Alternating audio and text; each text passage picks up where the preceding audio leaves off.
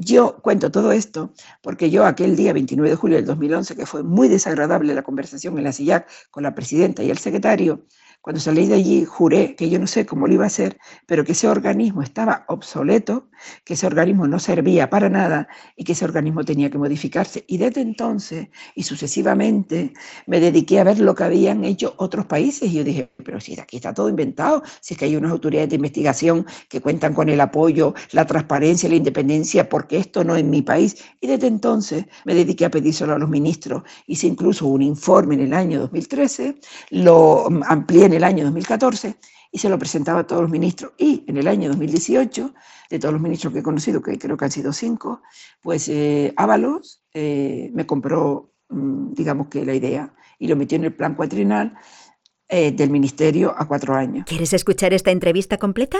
Descarga ya el último capítulo de Aerovía